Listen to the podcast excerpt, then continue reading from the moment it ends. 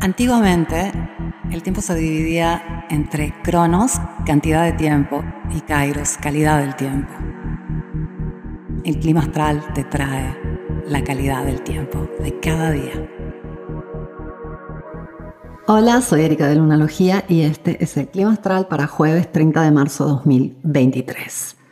Hoy la luna pasa de cáncer a Leo, nos lleva de un signo emocional a un signo muy activo, de mucho brillo, siempre se siente este cambio, es un poco como el cambio que hace la luna pasando de Escorpio a Sagitario, vamos de agua a fuego, ¿no? Y, esto como que va a traer más fuego a todo el clima.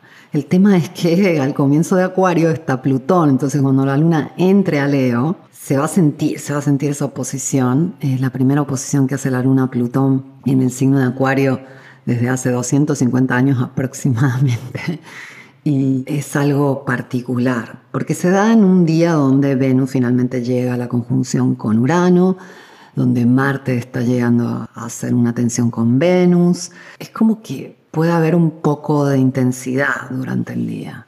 Y una intensidad también acarreada por esta necesidad de liberación que pide Urano, de la cual te hablé el día de ayer, y, y por esa, esa característica que vamos a sentir en el cambio colectivo, con la luna pasando de cáncer a Leo, de haber sondeado nuestra zona más profunda a nivel emocional, con la luna pasando por cáncer, y ahora tener que sondear las necesidades de expresión, de estar contentos de quienes somos, de sentir que ocupamos un lugar valioso. Y hay mucha necesidad de, de liberación. Ya venimos con este tema con un Quirón tan activo en Aries. Te recuerdo una vez más que el Nodo Norte va a pasar a Aries, entonces vamos hacia un periodo extenso de, de 17 meses donde cuando el Nodo transite, el Nodo Norte transite por Aries, vamos a estar mucho más enfocados en generar una relación con nosotros mismos sana, auténtica, libre.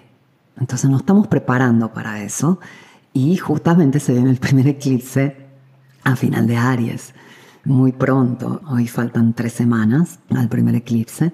Y entonces nos preparamos a todo eso. Este es como, por más que se sienta como wow, sea el día de ayer que hoy y mañana se va a dar en diferentes momentos según el lugar y la persona. Eh, pero es un momento como de, de, mucha liberación y avance que en realidad nos está preparando para lo que viene.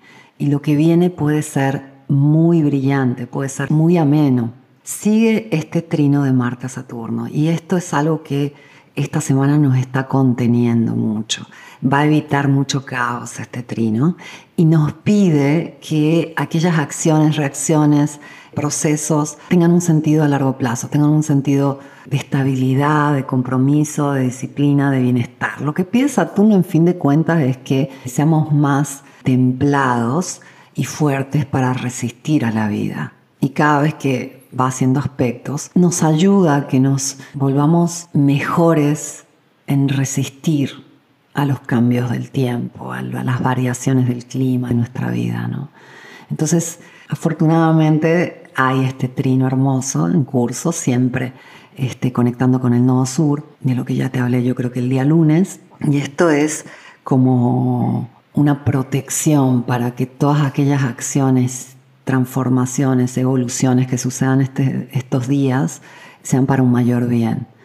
Lo mismo hace Urano, o sea, Urano por más que viene y, nos patea el tablero y hace temblar el piso, etcétera, Urano quiere liberación y quiere evolución. Entonces, pase lo que pase estos días, enfócate en eso. ¿De qué quieres liberarte? ¿Hacia dónde quieres evolucionar? ¿Y qué te puede dar esa libertad de ser espontáneo, de ser tú, de estar haciendo aquello que amas y ser feliz. Te dejo con esta reflexión, ojalá te sirva. Te agradezco por haberme escuchado. Vuelvo mañana con el clima astral.